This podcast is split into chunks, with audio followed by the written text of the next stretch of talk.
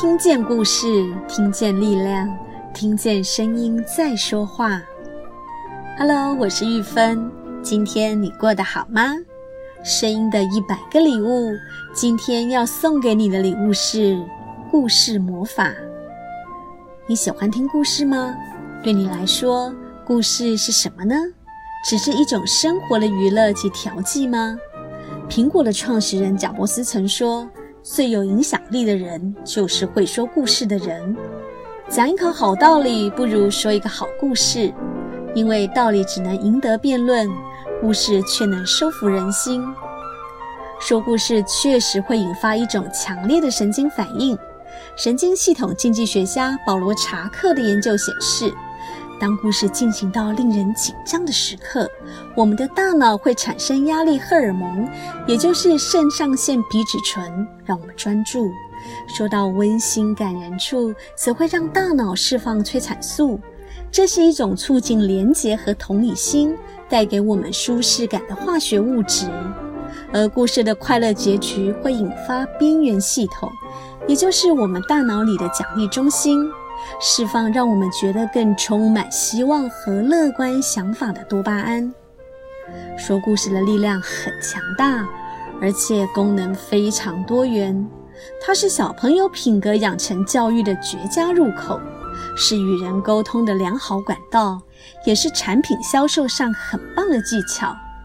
非但如此，一个好故事还能逆转胜，保平安呢。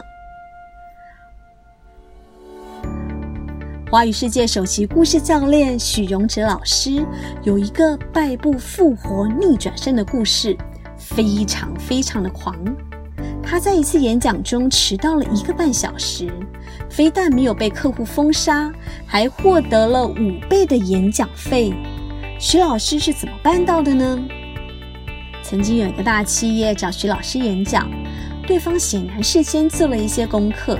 除了知道老师善于教人家说故事之外，连他的小毛病他们也了若指掌。电话那头的秘书第一次跟他联络的时候，就告诫老师：“徐老师，迟到对你而言或许是个小毛病，但对我们公司来说却是十恶不赦的罪过。你千万不能迟到。”面对秘书苦口婆心的警告，虽然许荣哲听进去了，但……当天天不时，地不利，人不和，他硬是迟到了一个多小时。在公司门口等了他老半天的秘书，终于看见徐老师出现的时候，露出巨大的痛苦表情。他说：“徐老师，我不是再三警告过你了吗？什么事都可以发生，就是不能迟到。今天这场演讲已经毁了，等一下你进去也不用道歉了。”你进去之后，自己找个台阶下吧，我救不了你。随后，秘书带着许荣哲一边往公司里走，一边嚷嚷着：“哎，许老师，我被你害死了。”但许荣哲内心可打定了主意，那就是照原计划演讲。唯有透过演讲，把他的长处表现出来，才有机会逆转胜。从门口到演讲厅大约三十秒的路程，他必须在三十秒之内找到一个合适的故事，把眼前的绝对劣势逆转过来。一进演讲厅，看到脸臭到不行的大老板和他的员工，许荣哲抢在他们说话前先声夺人。他说：“各位，我今天之所以迟到。”是因为碰到一件不可思议的事，这件不可思议的事跟你们公司有关，跟老板您有关，跟钱有关。但是在讲这件不可思议的事之前，我必须先讲个小故事。事情是这样的，有个老实的工程师，某天接到一通电话，对方是个贵妇，她说：“你们的火车离我们家太近了。”我每天都被火车吵得睡不着觉，所以你们必须负起责任。工程师调查了一下，心想：不会吧？火车距离贵妇家最近的距离是十公里，怎么可能会吵到睡不着觉？贵妇说：不管，你来我家实际体验一下，就知道有多吵了。工程师没有办法，只好去了贵妇家。实际体验的结果，工程师说完全没有声音啊。贵妇一脸不高兴地说：“你怎么那么迟钝啊？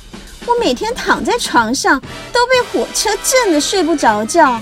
你躺在我床上去试试看，就知道震动的有多么严重了。”工程师没办法，只好爬上贵妇的床，静静等火车经过。等着等着，贵妇不见了。着等着，贵妇的老公回来了。贵妇的老公一看到老婆床上有个陌生男人，整个脑袋冒火，恼怒极了。他气冲冲地问：“你是谁？在我老婆床上干什么？”当工程师正要回答时，贵妇从浴室里走出来，很明显的，她刚才去洗澡了。贵妇的老公一看到老婆从浴室走出来，身上还滴着水，简直气炸了。他愤怒地质问工程师：“你到底在我老婆床上干什么？”工程师吓坏了，但他是个老实人，只会实话实说。于是他支支吾吾地说。呃，我我我在你老婆床上等等等火火车经过，在我老婆床上等火车经过，嗯，没错，在你老婆床上等等火车经过。如果你是贵妇的老公，你会相信眼前这个陌生男人的话吗？底下的大老板和他的员工们一边笑一边摇头。没错，没有人会相信这么奇怪的话。那这个故事究竟要告诉我们什么呢？许荣哲问底下的大老板，大老板摇摇头，他说：“这个故事告诉我们，不管事情看起来多么不可思议，它都有可能是真的。”许荣哲接着问：“你们认同这句话吗？”大老板和他的员工们都点点头。许荣哲又接着说：“很好，既然你们认同这句话。”那么现在我要告诉你们，我之所以迟到的原因，原因是我在来的路上被外星人绑架了。被外星人绑架？有人瞬间愣住，有人当场不嗤笑了出来。他继续说：“外星人告诉我两个秘密，这两个秘密跟钱有关，跟大老板你有关，跟你们公司有关。”但我现在不能告诉你们这两个秘密，必须等我演讲完之后才能告诉你们。然后不管大家的反应，许荣哲就自顾自地开始了今天的演讲。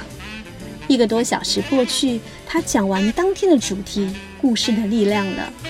演讲完，许荣哲知道自己过关了，大老板的气早就消了，他现在只剩下好奇。他很好奇外星人到底对他说了什么秘密。演讲结束，他开始收拾东西，准备走人。大老板急忙叫住他：“徐老师，先别走，你还没说外星人到底对你说了什么啊？”一整个演讲过程中，大老板的心一直悬着，被许荣哲一开始说的跟钱有关、跟公司有关、跟他有关的外星人秘密牵着走。徐忠哲笑了笑，对老板说：“外星人对我说啊，迟到就必须道歉。对不起，我迟到了。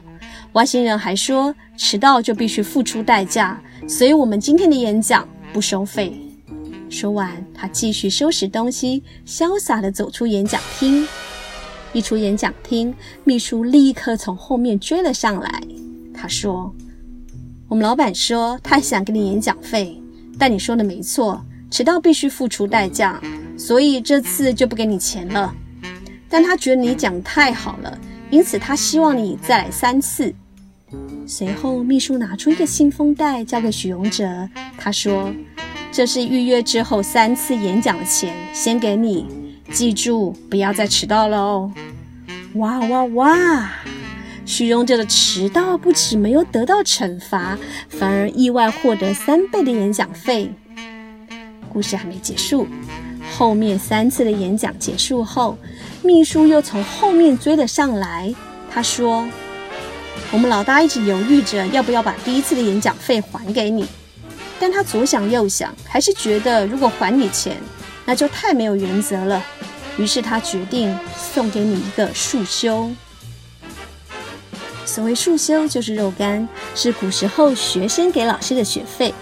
秘书给徐荣哲一个信封袋，里面是两次的演讲费。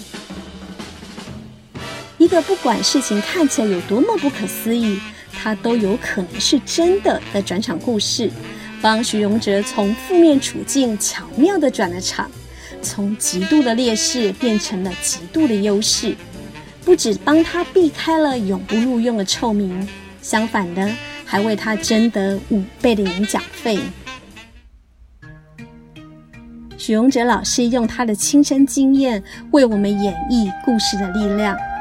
会讲故事的人如同一个魔法师，把没有变成有，把不可能变为可能，也印证了贾伯斯所说的这句话：最有影响力的人就是会说故事的人。